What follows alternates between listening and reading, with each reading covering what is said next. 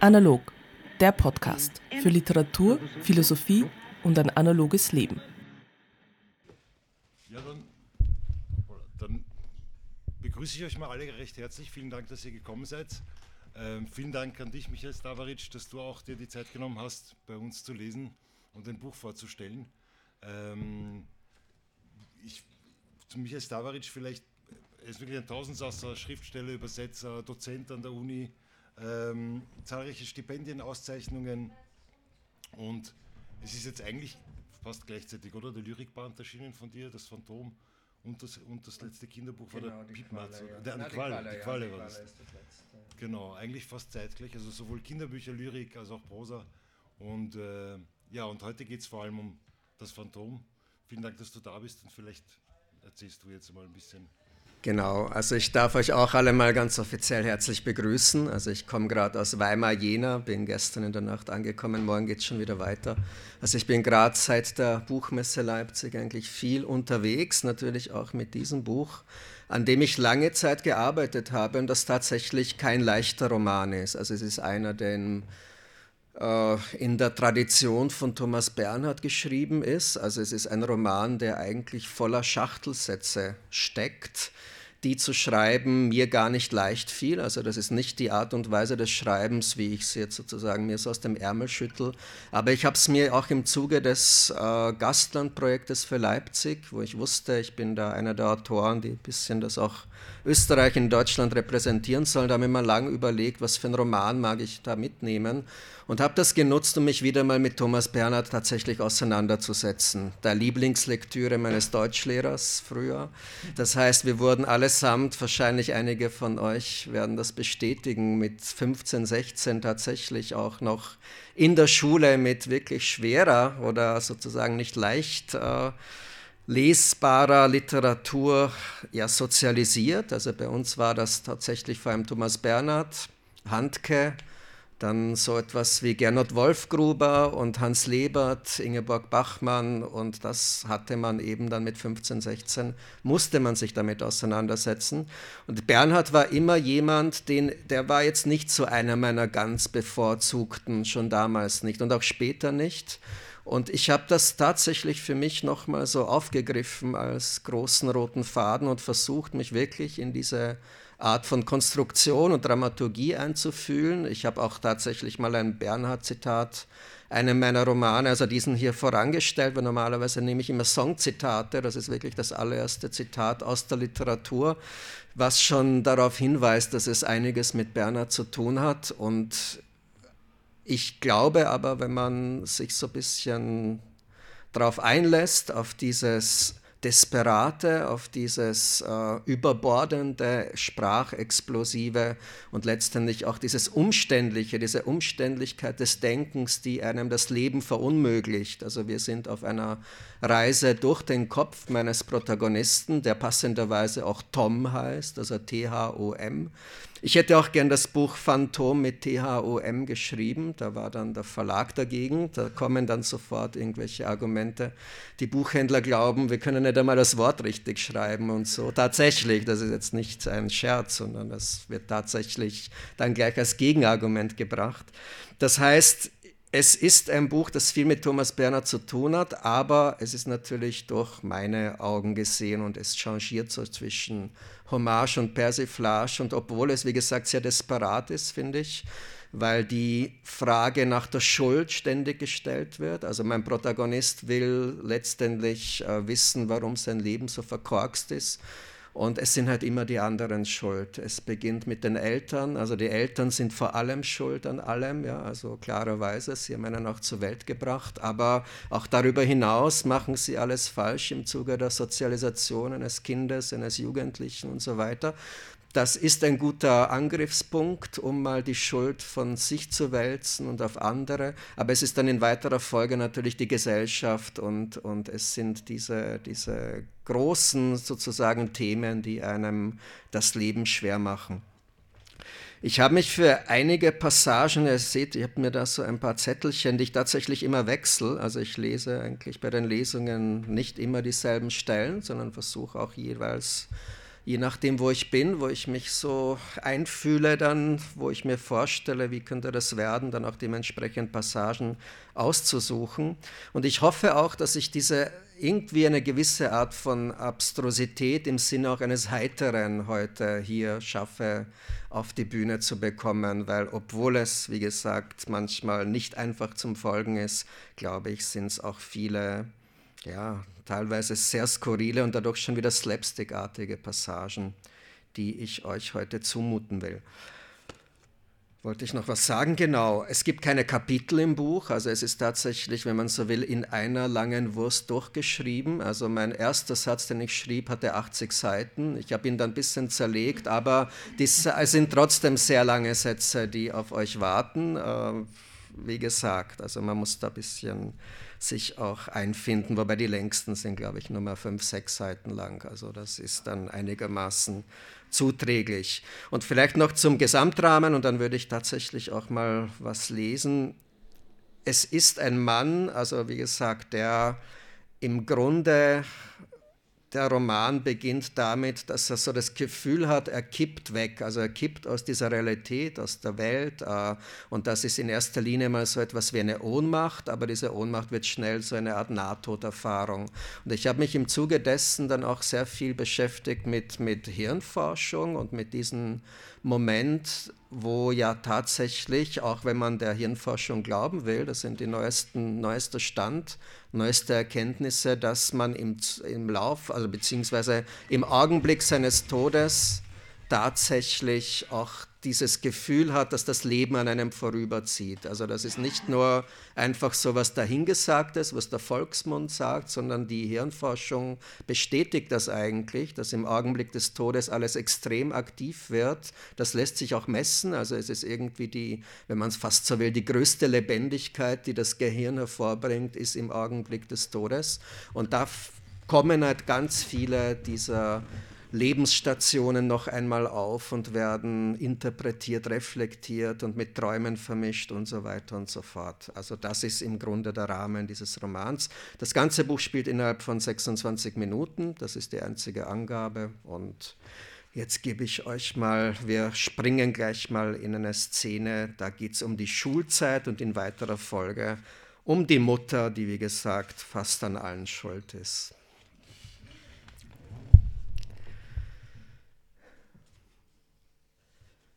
Ich konnte mich niemals für die Mitschüler erwärmen, deren überflüssige, gar überflüssigste Pausengespräche mir wiederholt vor Augen führten, wie anders gestrickt ich war, wie anders ich im Vergleich zu ihnen tickte, freilich auch schon mal richtiggehend austickte oder auszuckte, etwa unlängst im nur gelegentlich praktizierten Strick- und Häkelunterricht, eigentlich ja Werkunterricht, weil dort normalerweise emsigst gewerkelt, also irgendetwas miteinander verleimt oder zugeschnitten oder sonst wie mit den Händen be- und verarbeitet wurde und nur in etwaigen, eher doch selteneren Supplierstunden gestrickt, gewebt oder gehäkelt werden konnte, nämlich ausschließlich dann, wenn unser für gewöhnlich allgegenwärtiger Werklehrer kränkelte und sich von einer Werk- bzw. ja eigentlich Strick- oder Handarbeitslehrerin vertreten ließ, die an unserer Schule ironischerweise den Deutschunterricht gestaltete, weil an ihrer Handarbeitsausbildung im Werkunterricht kein Bedarf bestünde.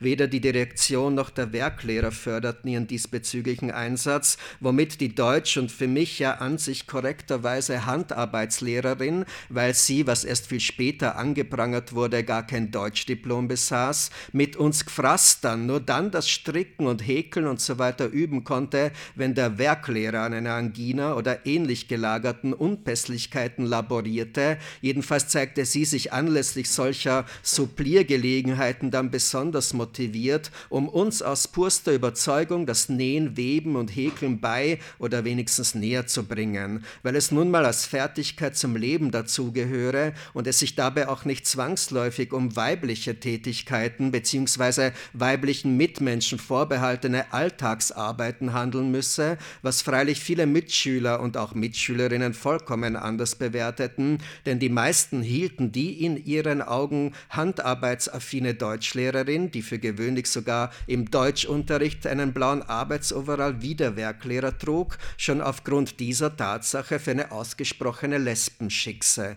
Und jemand wie ich, der im Werkunterricht eigentlich ja viel lieber strickte und häkelte und so weiter, als irgendwelche maßstabsgetreuen Miniaturen von Wind- und Wassermühlen, Burgbauten oder Bergwerkstollen anzufertigen, wurde selbstredend leicht zur schwulen Sau erklärt, wenn er fürs Stricken und Häkeln Partei ergriff, als ob es nicht vollkommen egal gewesen wäre, wer sich warum für welches Geschlecht oder Tätigkeiten erwärmte. Ja, diese ganzen überflüssigen, gar überflüssigsten Homophobien in der Welt waren in sich absurd und freilich nur eine Fortführung dessen, was sich in den jeweiligen Klein- und Großfamilienverbänden abspielte und gerne unter den Teppich gekehrt wurde, wo sich beispielsweise die Väter über schwule Männer und Flittchen und die Mütter gern über Mannsweiber und Flittchen ausließen, die obendrein oft auch noch aus exotischeren Ländern stammten und unwesentlich andere Hautfarben aufwiesen, was man zweifelsohne als unreifes, vermutlich unreifstes Kind schon aus reinstem Überlebenspragmatismus verinnerlichte,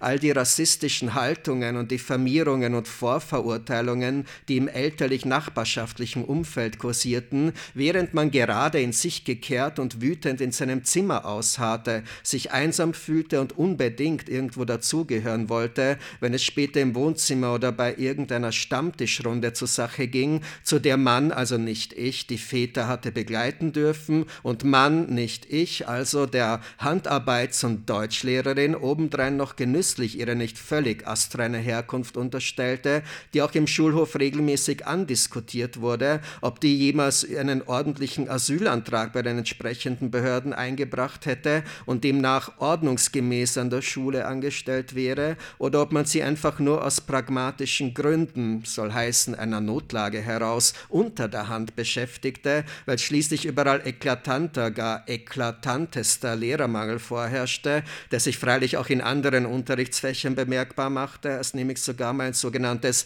Au-pair-Mädchen aus einer der französischen Partnerschulen, ich glaube aus Aix-en-Provence, für eine ganze Weile den diesbezüglichen Sprachunterricht an unserer Schule übernahm, weil schlicht, wie die Direktion per Aushang verlautbarte, niemand aufgetrieben werden konnte, der dafür ausgebildet gewesen wäre, also einen regulären Universitätsabschluss vorzuweisen gehabt hätte. Und man die junge,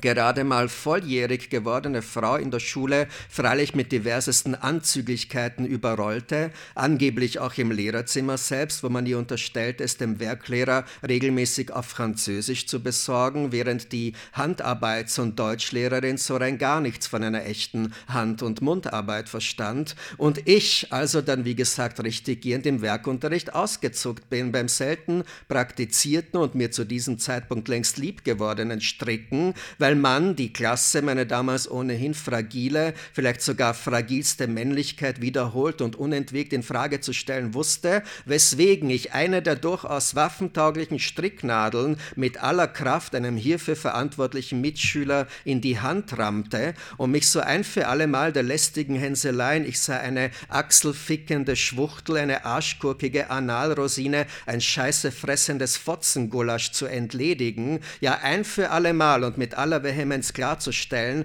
dass mich das Austapezieren eines Papp- bzw. Schuhkartons, eine der beliebtesten Übungen im Werkunterricht des Werklehrers, ebenso wie das nachfolgende Einsetzen von in der Optik der 60er Jahre verzierten Trennwänden und das Möblieren der einzelnen dadurch geschaffenen Zimmerabteilungen nicht mal ansatzweise so interessierte, wie jenes mich in Wahrheit beruhigende und mich insgesamt friedfertiger stimmende Stricken, etwa das eines überlangen, mich fast schon gänzlich verhüllenden Winterschals, mit dessen Hilfe ich mich später möglicherweise sogar im Keller würde aufhängen können. Wenn ich endgültig an den Punkt gelangte, die weltlichen Freuden nicht mehr länger tragen zu wollen, wenn die Zuspitzungen und Anfeindungen, einem sogenannte Mitmenschen ständig angedeihen, längst ihresgleichen suchen und man davon restlos gesättigt und vollkommen ausgelaugt, ja apathisch in seinem Zimmer dahin vegetiert, den aus brauner und weißer Schafwolle gefertigten, grobmaschigen Winterschal dabei an den wie gefühlt in einem Schraubstock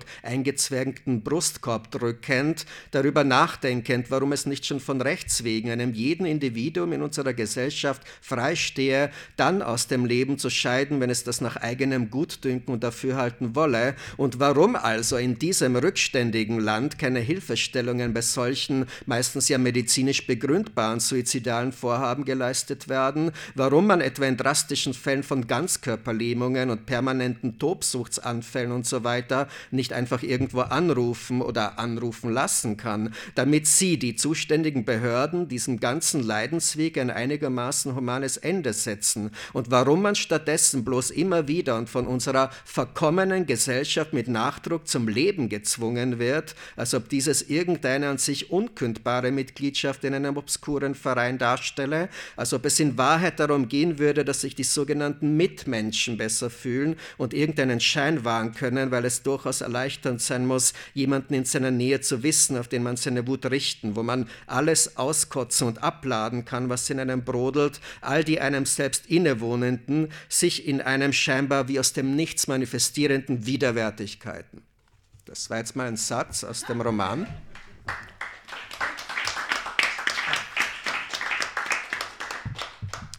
Also ihr seht, so ist der konstruiert. Also da kommt schon sehr viel Sprachwucht auf einen zu. Es ist, glaube ich, während man selber liest, hat man so sein eigenes Tempo. Manchmal springt man wieder so zurück und muss vielleicht die eine oder andere Passage mehr lesen. Wobei hier ein, äh, hier sozusagen das aus, einer, aus einem ja, Kapitel kann ich es ja nicht nennen, aber es ist trotzdem jetzt etwas, das sehr handlungsbezogen ist. Also es gibt sehr viele Passagen, wo tatsächlich wirklich sehr wenig Handlung und es mehr so eine Art von Manifest oder Anfeindung oder eine Art Suche nach Schuld und teilweise auch sehr philosophisch wird, beziehungsweise auch sehr verletzend. Also es ist nicht immer so handlungsbezogen, aber diese Stricksache das ist vielleicht auch so eine, gleich mal so ein gutes Beispiel, um sozusagen zu zeigen, warum das auch was mit Thomas Berner zu tun hat. Also ich habe ganz am Anfang ein Zitat, wie gesagt, von ihm genommen, das aus seinem Roman Kalkwert stammt. Und da gibt es zum Beispiel eine kleine Strickszene, da geht es um einen Mann und eine Frau und die Frau strickt eben dem Mann immer wieder so, so Fäustlinge, glaube ich auch, ja, und trennt die dann auch wieder auf und so weiter. Das, hat, das ist es dann schon in dem Roman. Aber ich habe dann versucht, manchmal so Dinge aus, aus, äh, ja, aus Bernhards Büchern zu nehmen, die dort oft so eine kleine Szene sind und habe mich dann intensiver damit beschäftigt, wie zum Beispiel mit dieser Tatsache des Strickens. Also dieses Stricken geht noch ein bisschen weiter, deswegen lese ich euch noch zwei Sätze dazu vor.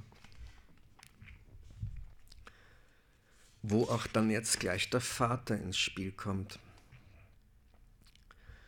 Ich ließ mir vom Vater manchmal unter der Hand, Mutter durfte davon nichts wissen, eine Entschuldigung aufsetzen, um dem Schulunterricht fernbleiben zu dürfen, vornehmlich an jenen Tagen, wo der nächste Werkunterricht auf dem Plan stand, wo also der nächste Schuh- und Pappkarton mit irgendeiner bizarren Wohnszenerie B und gleichsam mit Leben erfüllt werden musste, weil schließlich auf Möblierung und detailgetreue Ausstattung der einzelnen Zimmer seitens des Werklehrers viel Wert gelegt wurde, ich demnach unentwegt und ungelenk mit meiner Laubsäge, dem Glasschneider, der Schlagschere und so weiter irgendwelche Ministühle und Mini-Tische und Mini-Spiegel und Mini-Küchenkommoden und Mini-Betten und was weiß ich aus diversen Holzblättchen, Kartonscheiben, Zahnstochern, Drähten etc. hätte herstellen müssen, um in weiterer Folge aus Kork und Styropor und Plastilin auch noch Mini-Menschen und Mini-Haustiere zusammenzuschustern, die mit Klebstoff vor dem Spiegel stehend oder im im Bett liegend oder in der Küche mit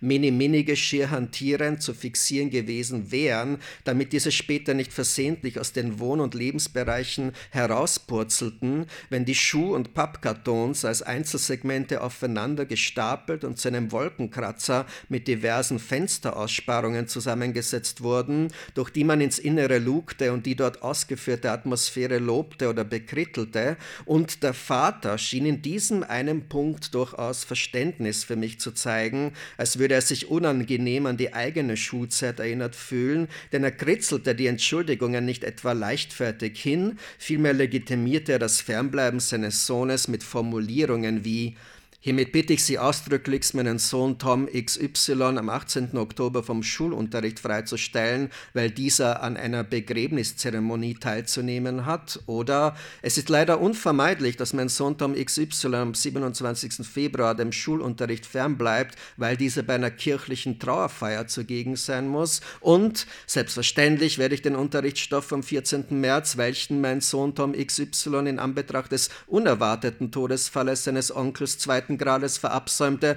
persönlich zur Gänze aufarbeiten. Bestmögliche und niemals frei erfundene Rechtfertigungen also, weil er schließlich immer reichlichst gestorben wurde, wofür ich überaus und aus tiefstem Herzen dankbar war und bin. An den gewonnenen Tagen, die in der Schule freilich als Fehltage protokolliert wurden, was als abstruse Falschannahme wohl nicht zu überbieten ist, versuchte ich die Zeit insofern sinnvoll zu nutzen, weil ich mich be- und abmühte, sie nicht sinnlos zu verprassen. Ich war also immer drauf und dran, wenigstens der Fantasie freien Lauf zu lassen, ihr jeglichen Gestaltungsfreiraum anzubieten und meinte obendrein kurzfristig, dass ein Kopf, der voller Fantasie stecke, auch aus seiner Misere gerettet werden könne, wie doch viele in der Welt ebenfalls daran glaubten, dadurch, dass sie ihren Kopf mit Fantasie bevölkern, geh und eh rettet werden zu können. Doch kein Mensch, kein noch so ordentlicher Mitmensch wohlgemerkt und ergo auch kein Kopf bzw. Mitkopf kann in Wahrheit gerettet werden. Denn ein Kopf ist schon dadurch dass er in der Welt existiert, rettungslos verloren. Überall lauter verlorene Köpfe, die lauter verlorene Körper auf lauter verlorenen Kontinenten bevölkern.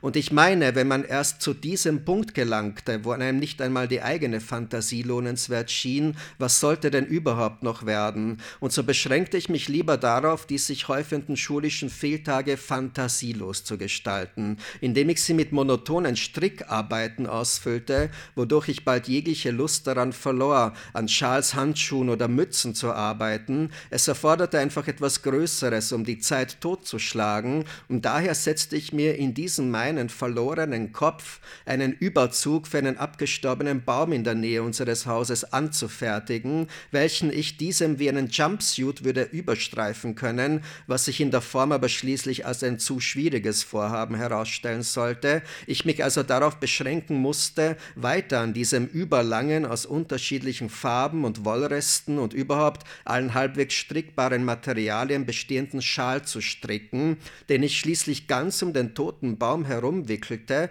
was sich zuerst leicht realisieren ließ, da dieser nicht mehr über ganz so viele Äste und Verzweigungen verfügte, der allerdings eine stolze Höhe von zehn Metern aufwies und ich mehrfach vom Baum abzustürzen drohte, doch als er schließlich vollständig umwickelt war und ich bereits an weiteren Überzügen für weitere bedeutungslose Objekte strickte, hörte ich davon, dass Menschen vermehrt zu dem von mir eingestrickten Baum pilgerten oder überhaupt extra mit dem Auto hinfuhren, um den Baum genauer in Augenschein zu nehmen, und bald darauf stand etwas darüber in der lokalen Zeitung, wo plötzlich von Kunst die Rede war, und davon, welcher Künstler wohl dieses Kunstwerk erschaffen habe, welche Ursache, gar Intention dahinter stecke. Man ereiferte sich sogar in diesbezüglichen Ansätzen, weil ich noch weitere Objekte in unserem Viertel mit Strickschalüberzugen umwickelte, einen ausrangierten Zugwaggon, ein Russendenkmal und so weiter. Und es zeigte sich dabei nur, dass die Ursachenforschung ausschließlich eine Ersatzursachenforschung blieb,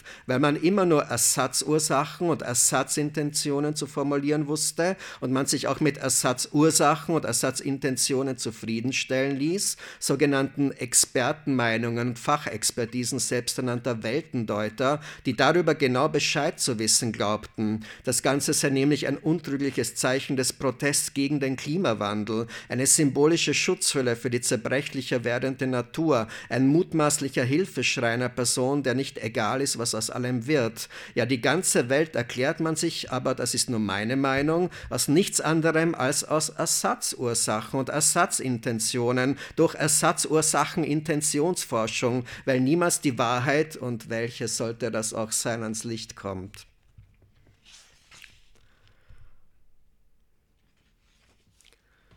Oft ließ es sich gar nicht vermeiden, die eigenen Tätigkeiten ad absurdum zu führen, weil es das einzige Mittel blieb, die Ungeheuerlichkeiten zu versinnbildlichen, welchen man in den unterschiedlichsten Lebensphasen anheimgefallen ist, ja in welchen man mutmaßlich seit der Geburt steckte, beziehungsweise förmlich wie ein festgefressener Kolben bis zum Anschlag seit der Kindheit und Jugend feststeckte, als würde man etwa wärmende Fäustlinge für die kältere Jahreszeit zu stricken beabsichtigen, beschäftigen, die man, ich, kurz vor ihrer Fertigstellung wieder auf und eigentlich von sich abtrennt, als wäre ein Auftrennen und Zunichtemachen einer einen beanspruchenden Arbeit in Wahrheit unvermeidlich, ein Hilfeschrei, den freilich niemand als solchen zu deuten imstande ist und sich selbst die Handarbeits- und Deutschlehrerin von meiner Auftrennmanie begeistern ließ, weil ich eben die perfekten Fäustlinge zu stricken mich entschlossen zeigte, weil eine jede Masche und Schlaufe perfekt sitzen und man, ich, sie nicht, sich nicht mit Kompromissen zufrieden geben wollte,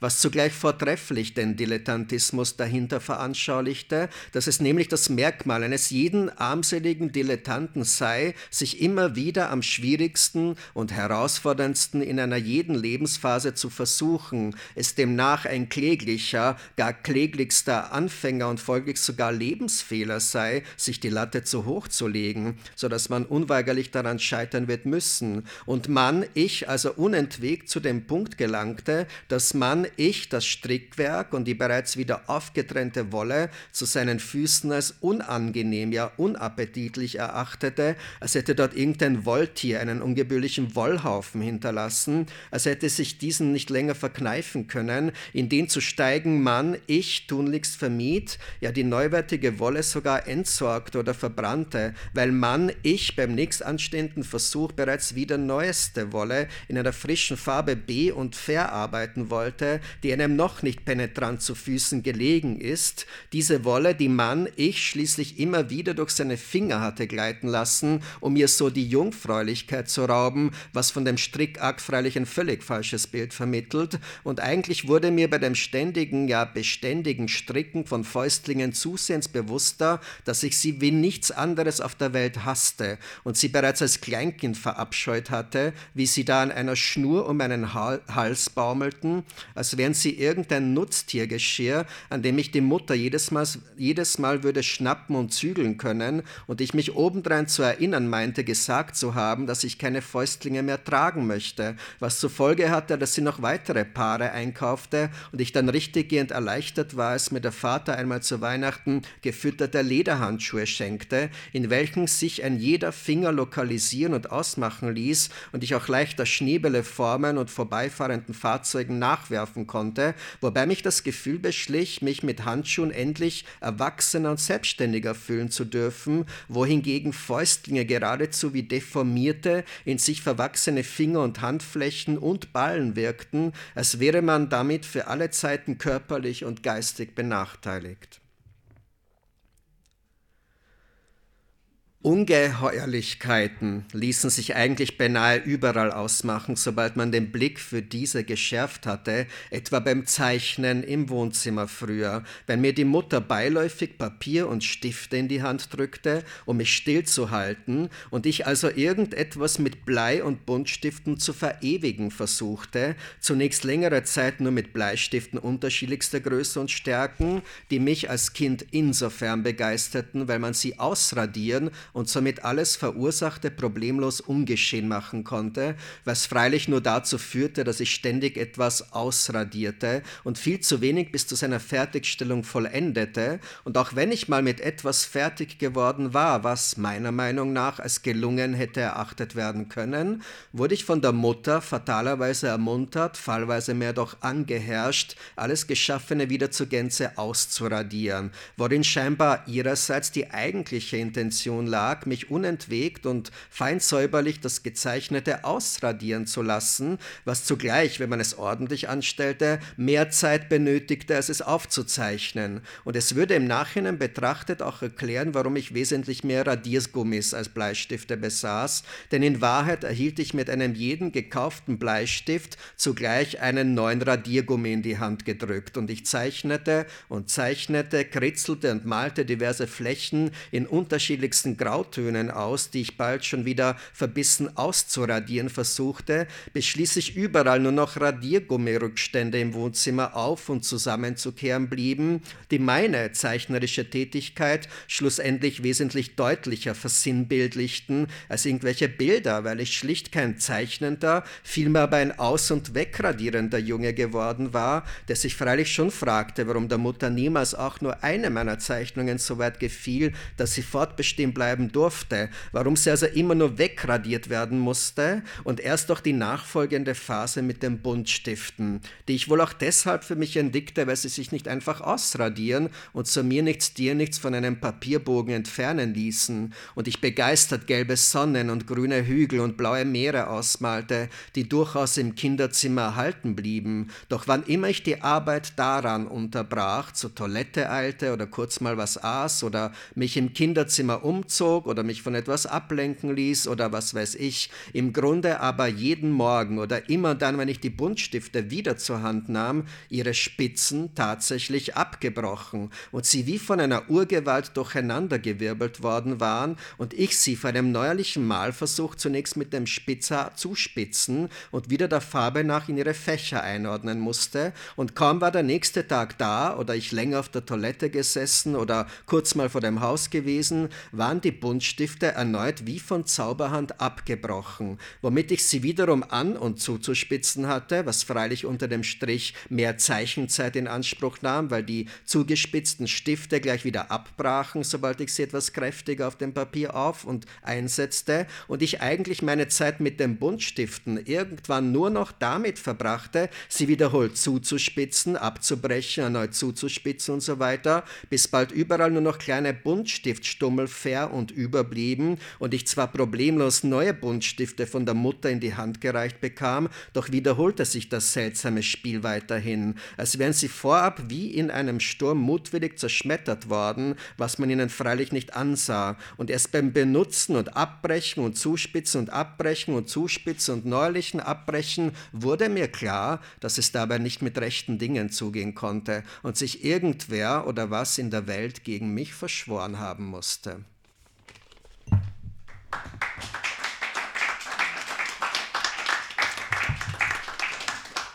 Also ihr seht, jetzt wurden Vater und Mutter kurz eingeführt. Also die Mutter ist tatsächlich eine sehr zwiespältige Gestalt, weil sie eigentlich große Ambitionen gehabt hatte. Sie wollte was aus ihrem Leben machen. Sie ist viel zu früh schwanger geworden. Äh, den Vater, das war mehr so eine Verlegenheitslösung letztendlich. Und sie wollte immer große Schauspielerin werden etc. Und dass sie dann mit dem Kind zu Hause sein muss und, und zwischen ihnen immer so seltsame äh, ja, letztendlich je älter wird, umso mehr auch so Machtspielchen laufen, die sich eben auch anhand dieser Szene eigentlich ganz gut zeigen lassen mit diesen Buntstiften. Das charakterisiert so ein bisschen dann das, ähm, ja, seine Zeit mit der Mutter. Und da gibt es natürlich viele, viele Passagen, die letztendlich auch damit im Grunde begonnen haben. Das ist vielleicht, das lese ich jetzt nicht vor, kann ich euch aber erzählen. Also im Buch kommt die erste schwierige sozusagen Szene für ihn, die die Mutter betrifft, entsteht dadurch, dass als kleines Baby hochschupft in die Luft und dann wieder auffängt und hochschupft und wieder auffängt und sie das eigentlich sehr freundlich meint im Sinne eines spielerischen ja, Miteinanders. Aber er schielt zu dieser Zeit als Baby, das heißt, er sieht immer nur ein riesiges großes Auge, wie von einem Zyklopen, wenn er wieder runterfällt, den wieder hochwirft und wieder auffängt. Für ihn ist das etwas sehr Gruseliges und etwas sehr Eigenartiges, das sich bei ihm festsetzt und auch später, wenn sie ihn irgendwo hochhält und anhebt, um irgendwas zu zeigen oder, oder er sie zu irgendeinem Begräbnis begleitet, zum Leichenschmaus oder irgendeinen Leichnam zu bestaunen ist, um sich zu verabschieden und sie ihn wieder hochhebt und in den Sarg hält und wieder runter. Das empfindet er alles als unglaublich äh, übergriffig und dementsprechend ist das vielleicht etwas, äh, was so seine Beziehung zu seiner Mutter eigentlich dann auch ganz gut charakterisiert.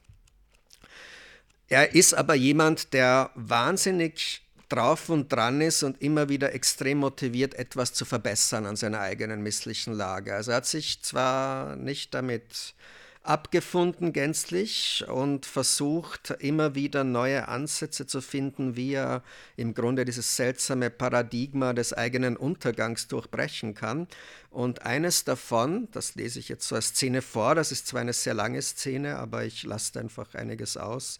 Das ist die Anschaffung eines Haustieres, was ja ein dankbares Mittel ist, um sozusagen sozialer verträglicher zu werden und eine gewisse Art von von Empathie und Miteinander zu üben und zu lernen. Und ähm, er überlegt sich eben das mit dem Haustier und diese Haustierszene lese ich euch so etwas abgekürzt vor. Ein in meinem Alltag wiederkehrendes und mich forderndes Thema war die denkbare Anschaffung eines Haustieres, vornehmlich eines solchen, dem ich ein Zusammenleben mit mir überhaupt zumuten wollen würde, was unverzüglich diejenigen ausschloss, die unter Umständen über ihre momentane Lage oder Existenz nachdenken, die also etwas empfinden hätten können, was über eine reine Bedürfnisprogrammierung hinausreicht, gewiss alle Vögel und Säugetiere, womit sich nach reiflichen Überlegungen Entwicklungen lediglich Reptilien und, das, und Fische als realistischere Möglichkeiten anboten, denen ich freilich keinesfalls tiefergehende Gefühle hätte absprechen wollen, zu welchen sie am Ende gar in einer mir nicht nachvollziehbaren Art und Weise befähigt wären, schlussendlich also zu wesentlich umfangreicheren und umfassenderen Gefühlsspektren auserkoren waren, als ich sie evolutionär je hätte hervorbringen können, ich, der ich nach außen und wohl auch innen hin äußerst unglücklich mit seinen Gefühlen Gefühlen hantierte, was mir stetig durch andere attestierten, so dass man diesem Umstand im Laufe eines Lebens unwiederbringlich noch mehr Beachtung schenken muss.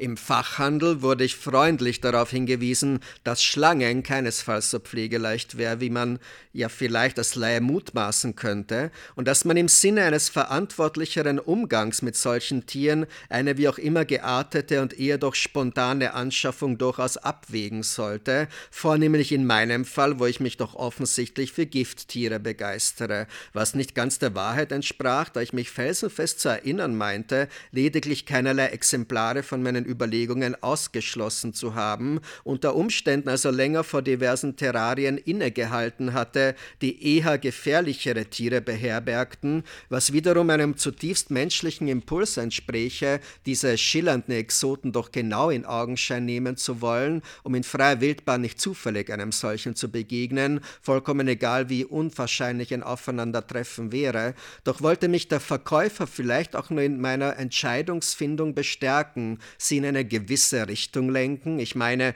wer weiß, wie lange für gewöhnlich eine Mamba, Cobra und Co. aufs Frauchen oder Herrchen warten musste. Eine seltene Kundschaft wohl, die sich den täglichen Umgang mit einem dieser Todesspender freiwillig auferlegen mag, was zweifelsohne andere in einem Haushalt sich befindliche oder gelegentlich dort einkehrende Mitmenschen unweigerlich in Gefahr brächte und man also schnell als vollkommen verantwortungslos gelte und gar erst die Kombination von einer Waffe und einer Giftschlange. Vielleicht ließe sich noch Vielleicht ließe sich ja noch das eine oder andere halbwegs tolerieren, doch eine Kombination dieser beiden Zutaten, von welchen man im Laufe eines Lebens wohl sogar noch einige mehr anhäufte, die wäre unter Garantie nur einem geringen, gar geringsten Bruchteil an Personen zu und nicht abträglich, deren Gesellschaft dann einem selbst recht schnell nicht mehr sonderlich zu und eher abträglich scheint. Ich ertappte mich im Fachgeschäft mehrfach dabei, mit den Fingern gegen die Scheiben zu klopfen, als gäbe es ein auch schlangengeläufiges oder vielleicht auch nur rudimentär bekanntes Morsealphabet, um wohlweislich Reaktionen bei den ansatzweise in Frage kommenden Kandidaten auszulösen, die freilich in ihrer von mir erhofften Dimension ausblieben, überall nur die gleiche zur Schau gestellte wohlfeile, ja wohlfeilste Lethargie, die sich zu allem Überfluss schon nach wenigen Minuten auf mich selbst zu übertragen schien. Ich musste mehrfach gähnen und hätte mich am liebsten unter einer, der, unter einer der Wärmelampen platziert, es mir dort, wie es so schön heißt, richtig gemütlich gemacht, vielleicht sogar erneut das Für und Wider eines Haustiers abgewegt. Im besten Sinne würde mich die Anschaffung einer Schlange wohl schläfrig machen, was in Anbetracht meiner Schlafstörungen ja durchaus eine wünschenswerte Entwicklung wäre. Ich und meine Lovely Mamba also, quasi ein Therapietier, dem ich alle paar Tage eine lebendige Maus würde offerieren präparieren müssen, den man mir natürlich postalisch zustellen, die ich jedoch auch persönlich im Geschäft bei Ihnen würde abholen können, wie mir der Verkäufer nebenher erklärte. All das bedauerliche Lebendfutter, um die Agilität der Schlange so richtig unter Beweis stellen zu können, freilich alles im Sinne einer artgerechten Haltung, was tote Mäuse nur bedingt gewährleisten würden, und sollte mich die Mamba, keine Ahnung, warum der Verkäufer nur noch von einer Mamba sprach, als wäre er selbst auf das Tier fixiert. Ich selbst hatte noch kein Wort vom Kauf einer Mamba erwähnt. Eines Tages ungut erwischen, also am Finger oder am Unterarm oder gar im Gesicht, könnte ich vorsichtshalber das richtige Serum im Kühlschrank einlagern, das bei sofortiger Verabreichung wohl alle, wohl alle Folgeschäden, wenn schon nicht zu Gänze vermeiden, dann aber doch auf ein absolutes Minimum reduzieren würde. Selbstverständlich gibt es auch schlangensichere Handschuhe im Sortiment, die man sich bis zur Schulter überstreifen könne. Diese würden Notfälle nahezu ausschließen und ich könnte mich jetzt schon gerne von der Qualität dieses durchaus kostspieligen Produktes überzeugen, da man, mit deren, da man mir deren Handhabe im Rahmen einer anstehenden Schaufütterung unmittelbar vor Augen führen und präsentieren könne, ja wo ich selbst gerne je nach vorhandener Courage mit einem solchen TÜV-geprüften Handschuh ausgestattet, der Schlange ein eine der eigens hierfür gezüchteten Mäuse würde reichen dürfen, um die natürlichen Berührungsängste mit der Materie abzubauen. Ich folglich also vielleicht leichter für ein solches Abenteuer zu gewinnen wäre, das einem Bruchteil der Bevölkerung vorbehalten bliebe, nämlich mit einem der gefährlichsten Tiere der Welt zusammenzuleben, wo doch die gewöhnliche, ja gewöhnlichste Allgemeinheit in Sachen Haustiere eine ziemlich exakte Vorstellung von kindgerecht und am kindgerechtesten propagiere, nämlich etwas zum Streicheln und Kuscheln, etwas angenehm Warmblütiges und tendenziell Gehorsames, das eine Familie allein schon dadurch komplettiere, dass es ein unbeschwerteres Leben garantiere, negative Gefühle absorbiere und vor allem tröste, beschütze und Kindern zu einer emotionalen Reife verhelfe, man übernehme schließlich eine große Verantwortung und so weiter, bei der freilich im eigentlichen Sinne nicht sonderlich viel auf dem Spiel stände, keinesfalls das Leben, und was für eine Lektion wäre das dann schon, die ich einem Kind mit einem Hamster oder Hasen oder Hund erteilen könnte, wobei ich mir mit einem Mal nicht mehr sicher war, ob sich das der auf mich einredende Verkäufer oder doch schon ich dachte, der vielleicht ebenso eigens für irgendeine abstruse Lektion im Uterus gezogen worden ist, ein winziges, ja winzigstes und entbehrliches Teilchen im großen und undurchschaubaren kosmischen Räderwerk.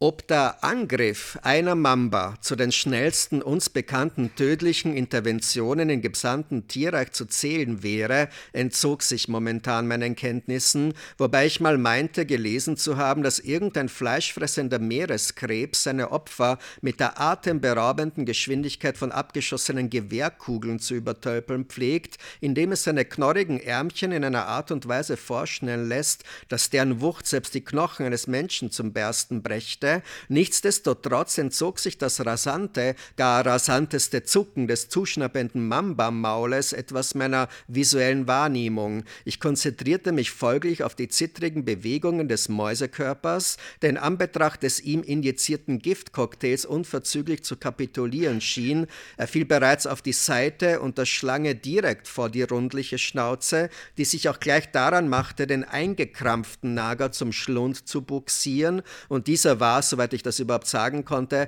einem wohldurchdachten Förderband nicht unähnlich, weil sich der Mäusekörper wie ein auf einem schwarzen Fließband einer Supermarktkasse abgelegtes Lebensmittel auf die Schlange zuzubewegen schien, deren sperrangelweit geöffneter Rachen überdeutlich die pechschwarze, nahezu schon hypnotische Färbung der sich dort befindlichen Schleimhäute erkennen ließ, ein untrügliches Markenzeichen der Mamba wohlgemerkt, das einem Menschen augenblicklich in eine unbe unbehagliche Stimmung zu versetzen weiß, diese abgründige und unseren Schleimhäuten doch ausdrücklich widersprechende Schleimhautschwärze, die wir mit Tod und Verderben assoziieren, weil ein solch finsterer Abgrund zugleich die Hoffnung auf jegliche Besserung mit verschluckt. Dieser Anblick ist ein ultimativer Gegenpol zu einem Alles wird Gutsager, als würde man nämlich dem Tod förmlich in seine starren und lidlosen Pupillen blicken. Auch Haifischaugen wird eine ähnliche Wirkung nachgesagt, die schwarzen schwarz und mitleidslos einem menschlichen Leben ein Ende bereiten.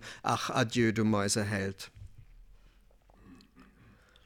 Zwischen dem Verkäufer und mir, so viel ließ sich schon einmal festhalten, war an jenem schicksalhaften Tag ein loses, jedoch durchaus freundschaftliches Band geknüpft worden, wo ich doch im Laufe der nächsten Wochen nicht umhinkam, ihn im ersten und einzigen Jahr meiner Mamba-Haltung regelmäßig aufzusuchen, was gewiss auch auf weitere Kundschaft zutraf, die sich diverse Tipps bei der Reptilienhaltung und ihr Lebendfutter abholten. Sie fachsimpelten miteinander, wie man so schön sagt, darüber, wie sie sie alle das Leben der Tiere so angenehm wie nur möglich gestalten könnten, doch meine ich erkannt zu haben, dass er in mir durchaus etwas Besonderes sah. Schließlich war ich der einzige Halter der Stadt, wie er mir versicherte, der bei sich zu Hause eine schwarze Mamba hütete, eine schier unlösbare Aufgabe für einen Anfänger wohlgemerkt, wagemutig und bewundernswert allerdings sehr wohl. Ich wäre außerdem seiner Meinung nach veranlagt, an Herausforderungen jeglicher Art zu wachsen, das hätte er mir gleich attestiert, als ich sein Geschäft betrat, dass ich es offenbar gewohnt war, die verworrensten und abwegigsten Pfade zu beschreiten, ohne von vornherein aus Angst etwas auszuschließen, und das alles breitete er mit einer Selbstverständlichkeit vor mir aus, dass ich mich förmlich geschmeichelt fühlen musste, obwohl mich das Leben längst eines Besseren belehrt hatte, dass ich eben vielem nun mal so gar nicht gewachsen war, dass es anderen Menschentypen mit anderen Elternhäusern und anderen Vorgeschichten, mit anderen Lebenserfahrungen und anderen anderen Ereignisketten wesentlich leichter fiele, das Leben, und freilich auch der sichere Umgang mit exotischen Giftschlangen, was sich insofern als eine vollkommen schlüssige, gar schlüssigste Schlussfolgerung erweisen sollte, da mir die blitzschnelle Mamba eines schönen Tages infolge von durchaus vermeidbaren Unachtsamkeiten durch die sprichwörtlichen Lappen ging. Jedenfalls hatte das Telefon geklingelt, als ich gerade die Abdeckung des Terrariums einen Spalt breit geöffnet hatte, um die fast schon routinemäßig regelmäßige Fütterung vorzubereiten.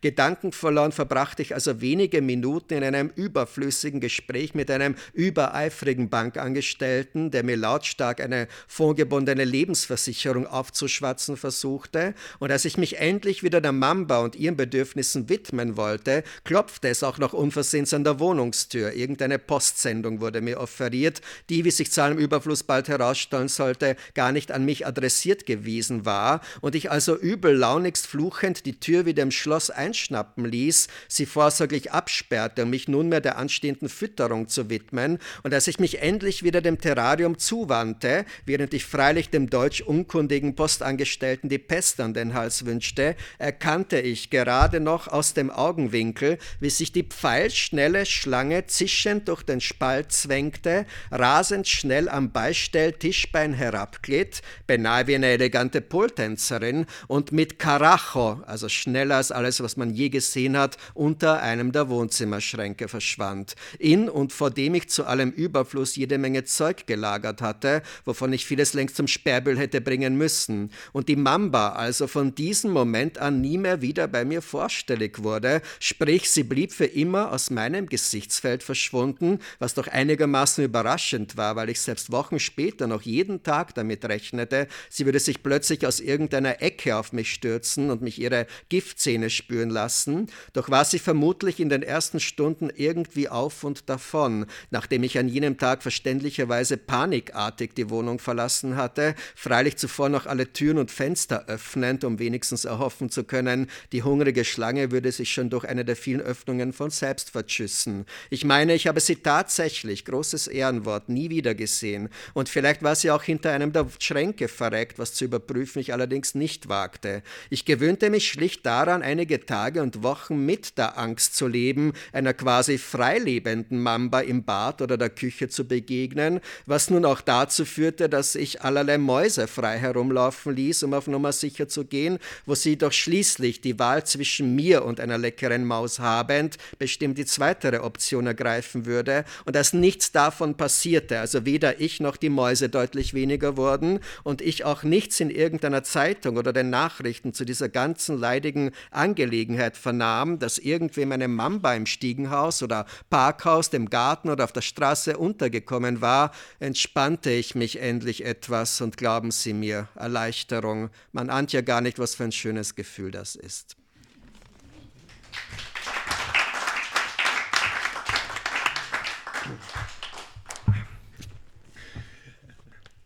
Du schaust auf die Zeit, glaube ich, ja, oder so, ja. Das geht dann noch, also das, ich habe da viel ausgelassen, aber Sie haben so ein bisschen mitbekommen. Also das mit der Schlange, das ist eigentlich ein wichtiges Element, weil die zwar verschwunden ist und bleibt, aber irgendwie hängt sie ihm so wie ein weiterer Schatten irgendwie hinten nach, weil er eigentlich nie genau weiß, ob die nicht doch irgendwo auftaucht. Und das Haus ist an sich recht groß. Also die, es gibt auch eine sehr große Szene im Keller, also das Haus gehörte früher überhaupt so ganz seinen Eltern und seiner Familie. Jetzt wohnen dort auch andere Parteien, aber er hat sehr viele Erinnerungen an diesen Keller, der sehr verwinkelt ist und wo man sozusagen auch leicht verloren gehen konnte und sie als, er als Kind schon darin spielte, aber irgendwie man so das Gefühl hatte, das ist eigentlich ein seltsamer Ort und natürlich könnte die Mamba in diesen Keller gehuscht sein und so weiter und so fort. Also es ist etwas, das ihm weiter, weiter verfolgt. Und ich lese jetzt noch einen Satz nach, damit zumindest der Verkäufer auch so als Figur abgeschlossen wird. Das ist ein kurzer Satz. Dann sehen Sie, wie das Ganze dann weitergeht und dann geht es ohnehin noch weiter mit der Mamba. Allerdings tat ich noch eine Weile alles im menschlichen Sinne Erdenkliche, um beim mich weiter freundschaftlich beratschlagenden Verkäufer den Eindruck zu erwecken, alles sei in allerbester Ordnung und ich ein vorbildlicher, gar vorbildlichster Schlangenhalter, der mit seinem gefährlichen Haustier vortrefflich umzugehen weiß, und folglich versorgte ich mich bzw. er mich weiterhin mit jeder Menge Fachlektüren zur Mamba-Haltung, ansprechende Titel wie Die Vorzüge der Mamba im Vergleich zur Chihuahua Bergkönigsnatter oder Mambas verstehen lernen, mein Haustier kann deins essen oder Mythos Mamba, Lauern, Kriechen, Schlingen und reichlich Lebendmäusen, die ich freilich unverzüglich in Parkanlagen und Feldern entließ, immer mit dem Gefühl im Bauch eigentlich nunmehr ein Samariter zu sein, weil ich doch der mich umgebenden Natur totgeweihte Nagetiere zuführte, die somit eine reelle Chance bekamen, wie auch die Mamba in freier Wildbahn leben zu dürfen, und ich fühlte mich gar beflügelt und bekräftigt, das einzig Richtige getan zu haben, dass also dieser ganze Mamba-Vorfall eine glückliche Fügung für uns alle darstellte, ihre Flucht demnach auch kein Zufall gewesen sein mochte, diese unmittelbare Verkettung an Vorfällen, die zu diesem Ergebnis geführt hatten, und dennoch brachte ich es nicht übers Herz, dem wohlwollenden Reptilienverkäufer reinen Wein einzuschenken, vielleicht auch aus Sorge, er würde umgehend die Polizei oder sonst wen verständigen, weil er der Mamba schwerlich ihre Freiheit in unseren Breiten gönnen konnte, und ich kam also irgendwann nicht mehr umhin, ihn darüber zu informieren, dass ich und die Mamba in eine andere Stadt umziehen würden, von Berufswegen, privates hätte er mir gewiss nicht geglaubt, und sich unserer beider Wege nunmehr trennen müssten, was er und ich ausgiebig zu bedauern wussten, und er setzte mich bei dieser Gelegenheit auch darüber in Kenntnis, dass er gerne einen Fachkundigen vor Ort für mich ausfindig machen würde, mit dem ich mich weiterhin von Angesicht zu Angesicht über Mambas austauschen konnte. Ich soll ihn verlässlich in einigen Wochen, nachdem ich mich in der neuen Stadt eingelebt hatte, anrufen. Bis dahin würde er mir schon jemanden absolut geeigneten präsentieren, was ich selbstverständlich dann alles unterließ. Da scheidet dann der Verkäufer aus dem Leben und er glaubt aber, er ist dann tatsächlich umgezogen in eine andere Stadt.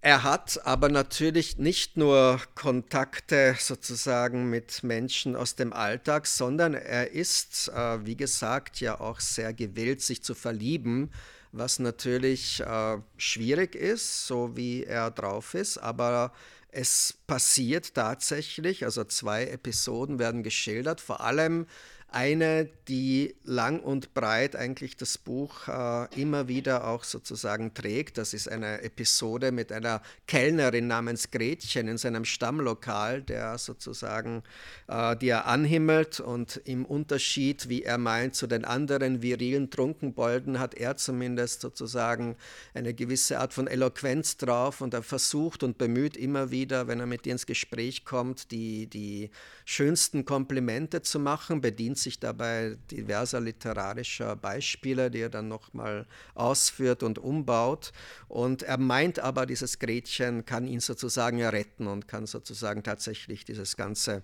Paradigmen durchbrechen, was natürlich so wahrscheinlich auch nicht funktionieren wird. Es gibt eine schöne Episode, wo er ein Preisausschreiben gewinnt. Äh, also er spielt ständig Preisausschreiben, aber nur, weil er irgendwie dem Fräulein Gretchen was bieten will. Und er gewinnt tatsächlich dann eine Reise nach Hallstatt in einem im Top-Hotel von Hallstatt. Und da entscheidet er sich natürlich, Gretchen mitzunehmen. Und äh, es wird zwar alles eine ganz furchtbare Reise dann letztendlich, aber zumindest ist ist er in diesen Passagen, wo es ums Gretchen geht, da ist er wirklich auch sehr, sehr euphorisch und versucht sich immer von seiner besten Seite zu zeigen. Vielleicht habe ich einen Satz, wo man das vielleicht auch noch mal so sieht.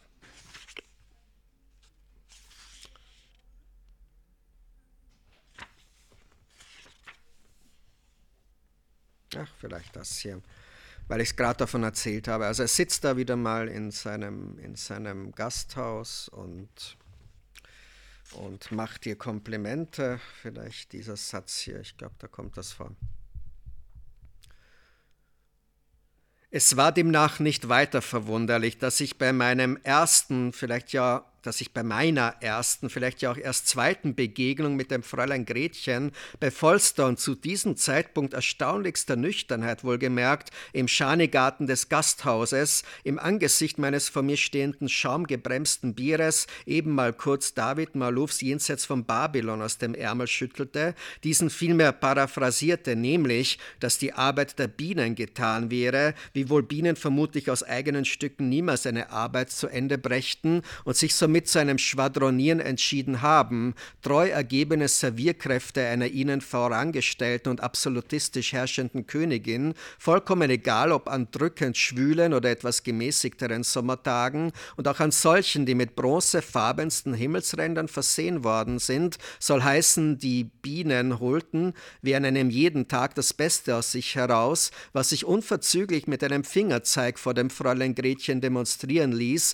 weil die Bienen und überhaupt auch anderweitige Insektenschwärme summend und tönend, beinahe das eigene meine Wort übertönend, die alten und in voller Blüte stehenden Linden im Hof umkreisten, und obenauf, wie auf Stichwort passend zum Buch, erstrahlte ein zu dieser Stunde wie aus einem einzigen Guss B und geschaffenes Bronzefirmament, dezent mit flauschig rotstichigen und etwas kupferhaltigeren Wolkenknäulen versehen, während also das Fräulein Gretchen perplex und schon aus Höflichkeit meinen Ausführungen lauschend und den Fingerzeigen mit ungläubigen Blicken folgend tatsächlich neben mir verharrte und ich so gesehen nicht umhin konnte, einen noch umfangreicheren Redeschwall abzulassen, dass man sich nämlich als eine schwer vereinnahmte, gar beschäftigte Servierkraft durchaus und besonders gut eine Szenerie wie in Jenseits von Babylon vorstellen könne, wo eine Bienenarmade einen Menschenleib innerhalb von Sekundenbruchteilen mit plüschiger, gar plüschigster Kruste bedeckt und und es währenddessen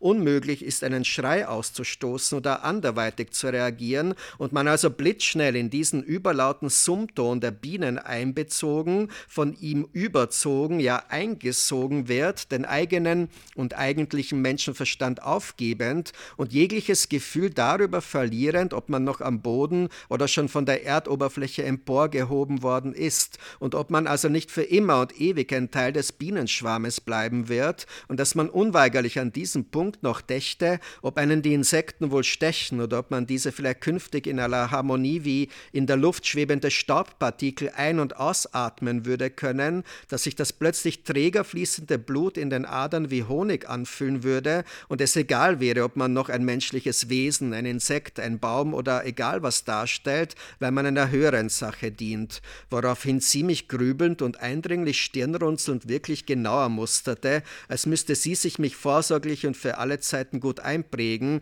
ja sich förmlich ins Gedächtnis hämmern, diesen einen absonderlichen, gar absonderlichsten Mann überhaupt, der niemals einen guten Imker abgeben und sich auch darüber hinaus für wenig eignen würde, und trotzdem lächelte sie, sodass ich, sodass ich es mir lieber verkniff, sie obendrein als die schönste Bienenbraut aller Zeiten zu betiteln, die ich jemals im Diesseits einer Serviertätigkeit nachgehen sah. Soll heißen, es wäre verrückt gewesen, einen offensichtlich endlich gelungenen Moment wie diesen überzustrapazieren. Also so geht es dann im Gastgarten zu. Also das ist eine Szene, die geht dann auch noch so eine Weile weiter. Aber dieses Gretchen, also er schafft, also sie hegt dann tatsächlich gewisse Sympathien für ihn und er hilft ihr auch immer wieder beim Servieren. Wenn, sie, wenn viel los ist im Gasthaus, da isst er freiwillig die Schnitzel, die niemand essen will. Oder wenn nichts los ist, bestellt er immer viel zu viel, damit sie gut Umsatz macht und gibt immer Trinkgeld. Und äh,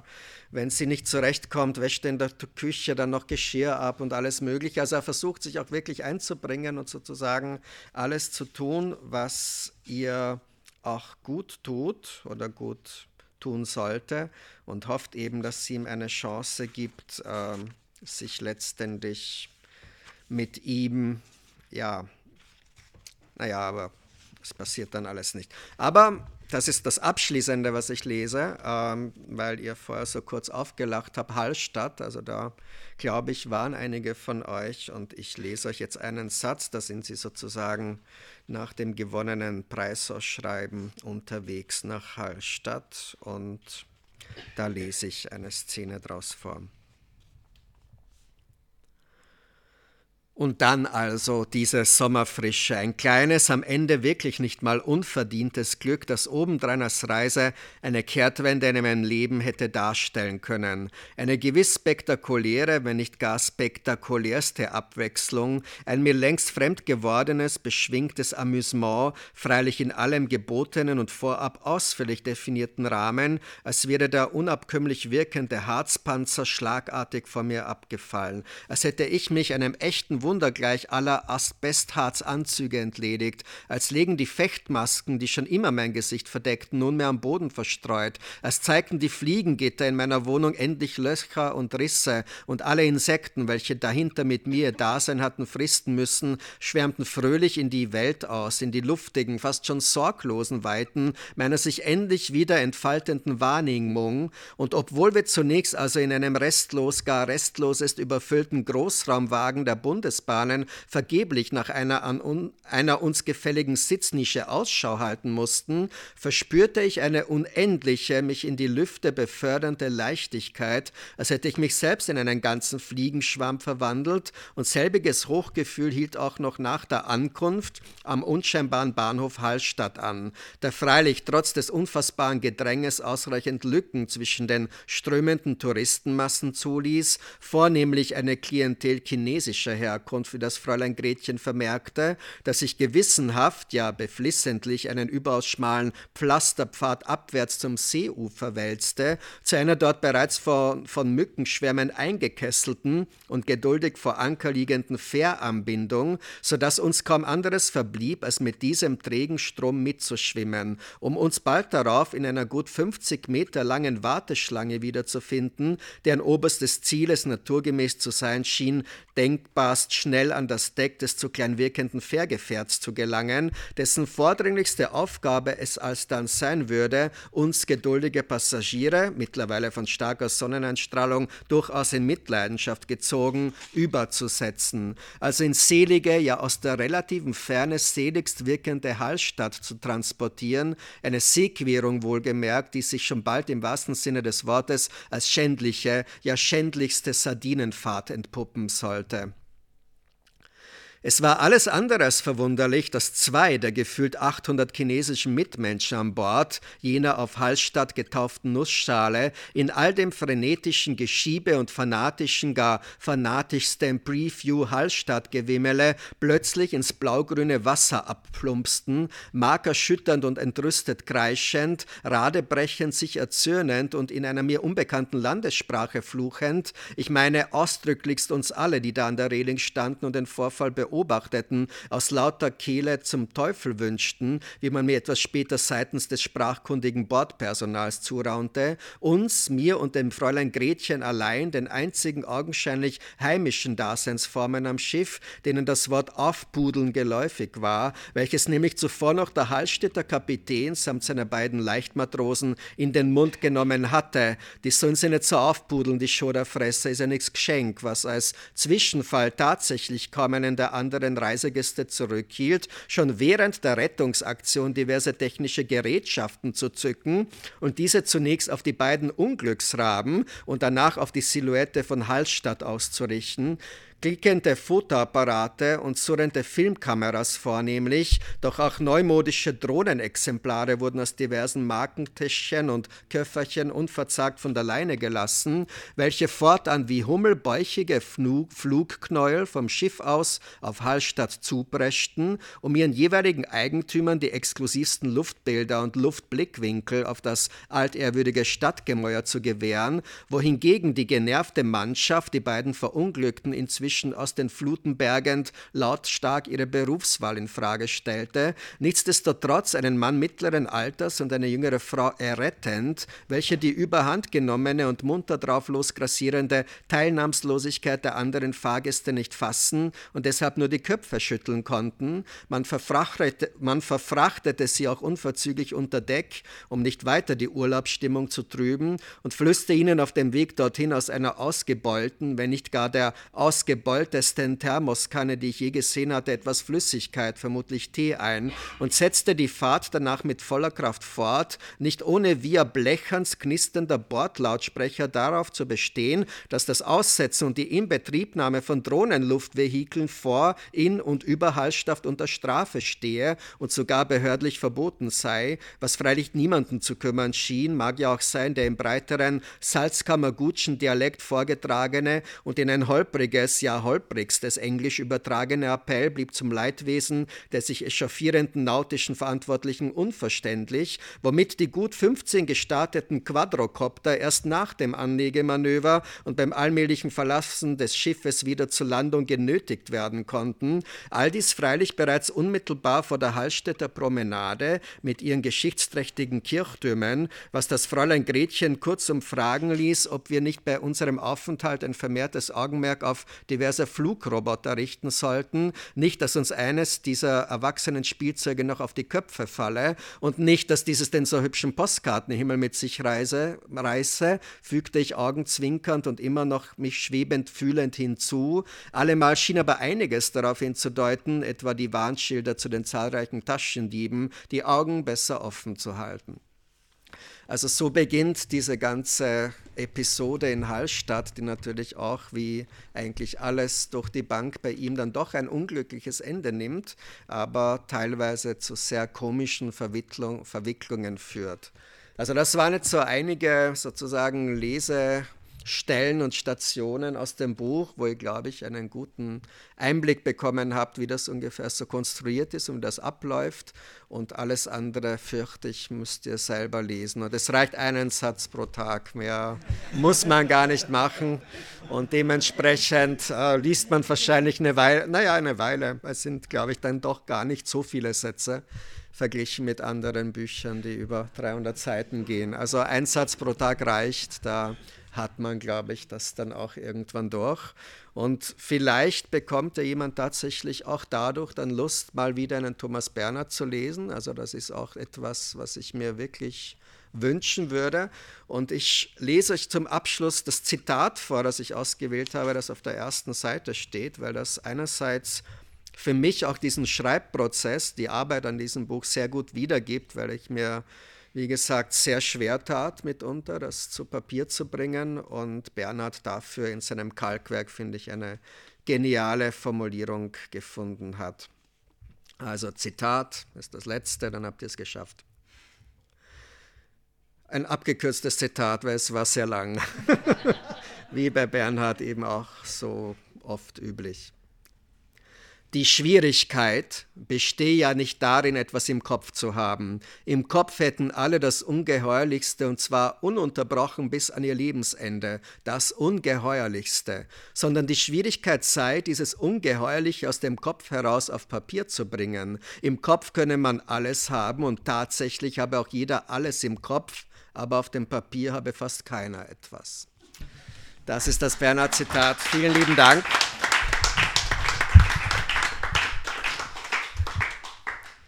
Ja, vielen Dank. Ich glaube übrigens, dass es sich sehr gut und schnell liest eigentlich, wenn man mal reinkommt. Ähm, vielleicht,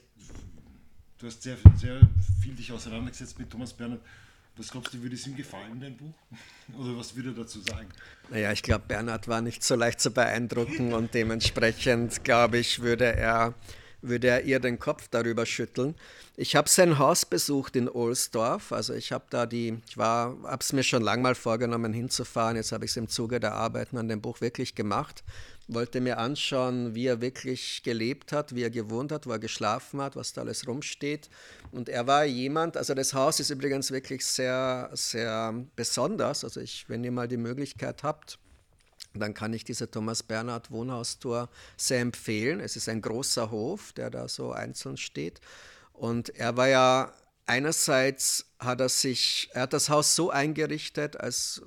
als müssten ständig so ungefähr 100 Gäste dort immer präsent sein. Und er war jemand, habe ich mir dann auch vor Ort alles erzählen lassen, der sich ja eigentlich immer Gäste gewünscht hätte und gern Gäste gehabt hätte. Es gibt Salons, es gibt in jedem dritten Zimmer gibt's eine Bar, es gibt eine unglaublich moderne, für die Zeit von Bernhard selbst entworfene Küche, die unglaublich äh, zeitlos ist, also in der aber niemals gekocht worden ist, ja, weil ja niemals Gäste kamen und sich er einerseits Gäste wünschte und immer auch seinen, seinen Empfangsraum dort sich eingerichtet hat, sein erweitertes Wohnzimmer. Aber dann immer, wenn es so dran war, dass Gäste hätten kommen sollen, wollte er gar nicht, dass die kommen. Also er hat das einerseits irgendwie immer so ein bisschen ersehnt und das ganze Haus so gestaltet und so eingerichtet, als wären da immer ganz viele Gäste. Im Endeffekt war aber niemand dort jemals und er wollte auch nicht, dass jemand kommt. Und er hat dann tatsächlich auch so, was ich erstaunlich fand, äh, so, er hat zum Beispiel so ganz feine Gardinchen irgendwie sich, also die Fenster, die er kreiert hat, hat er so, so mit so ganz feinen so Gardinen überzogen und äh, für die Aufhängungen der Gardinen hat er alles selber gemacht in dem Haus und irrsinnig viel drum gebastelt. Daraus so klobigen Traktorketten oder so Glieder sozusagen gezogen. Und hat die Gardinen hängen an so komischen Traktorgehängenketten überall zum Beispiel. Ja. Also sind so kleine Details, die interessant sind. Und wenn man dann diese Führung macht, bekommt man auch erklärt, wo welches Buch geschrieben worden ist. Also da kann man tatsächlich dann äh, Bezüge herstellen und dann, wenn man das mal erklärt bekommt, dann sieht man das wahrscheinlich dann, wenn man das Buch liest, tatsächlich auch nochmal mit anderen Augen, weil dann weiß man, wo er gesessen ist, was er irgendwie beim Fenster, was er da gesehen hat und so weiter. Und, und es ist alles so, als hätte er das Haus gestern verlassen. Also das ist irgendwie das, was äh, was sozusagen sein Bruder, der irgendwie so der Nachlassverwalter des ganzen Anwesens ist. Also das, darum bemüht man sich. Also es ist jetzt, es wirkt vielleicht so ein bisschen fast wie ein Museum, aber es ist so, wie er das gehabt hat. Ja. Also es ist sehr sauber, es ist alles sehr aufgeräumt, nicht ohne dass überall seine Mützen und Mäntel und so weiter sind. Und eine Eigenheit von ihm war zum Beispiel auch, dass wenn ihm etwas gefallen hat, dann hat er das gleich zehnmal oder hundertmal gekauft, ja, weil er niemals wusste, ob er das jemals wiedersehen würde und das meiste mochte er eh nicht. Das heißt, wenn ihm mal ein Hemd gefiel oder ein Hut oder so, dann hat er den unglaublich oft gekauft und dann sind in diesen diversesten Kästen, die man dann aufmachen kann, da, dann ist immer nur das gleiche Teil irgendwie drin, wie bei, wie bei Monk, wenn jemand die Serie kennt. Ja, es ist irgendwie ganz absurd und und so weiter und so fort. Also es gibt da ganz viel Sehenswertes und das hat mich dann, während ich daran gearbeitet habe, hat mich das dann doch immer wieder auch so zu verschiedenen ja, Gedanken zumindest äh, geführt, wo ich mir dachte, ja, was würde er sich jetzt gerade so über dieses oder jene denken und ähm, Natürlich hatte ich immer beim Schreiben, äh, hätte ich mir gewünscht, also irgendein Feedback zu bekommen, so was sagst du jetzt zu diesem Satz da? Weil es gibt Sätze, die, die mehr mit ihm zu tun haben, als, also weniger dieser, ich habe ja doch jetzt mehr so handlungsbezogenere Sätze gelesen, aber es gibt wie gesagt viele, die, die keine Handlung haben und die vielleicht mehr so sind wie die Sätze in Thomas Bernhards Die Ursache, wo er sehr viel auf Salzburg schimpft und den katholischen Klerus und den Nationalsozialismus und diese ganze Nachkriegszeit und dieses,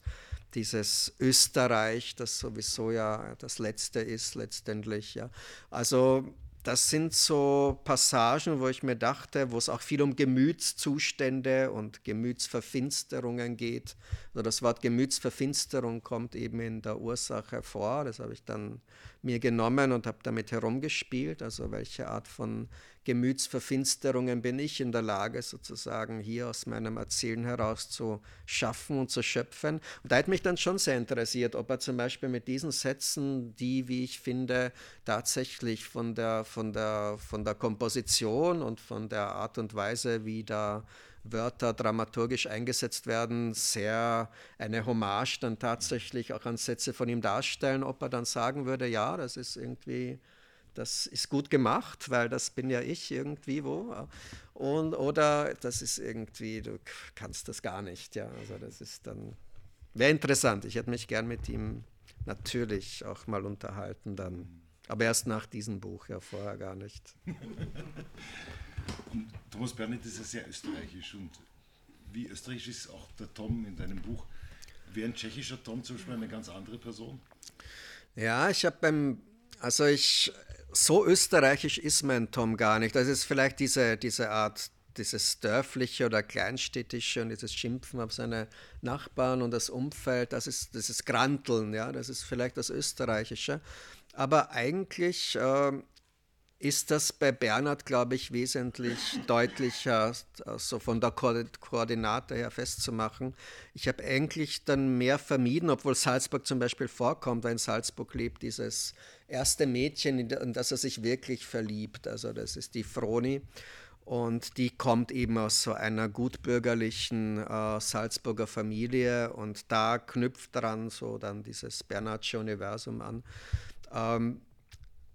da ist aber so die, die Verortung fast das einzige klare. Also eigentlich sind Hallstatt und Salzburg eh die einzigen klaren genannten Orte. Alles andere ist sehr im Wagen belassen, wo das eigentlich spielt und stattfindet. Und ich hatte ehrlich gesagt auch mal, also als ich am Anfang so diese Idee hatte, das Buch zu schreiben, war ja am Anfang die wahnsinnige Idee, die wahnsinnige Idee, da es überhaupt nur aus einem Satz zu schreiben, das gesamte Buch, nur einen Punkt zu setzen. Deswegen habe ich diesen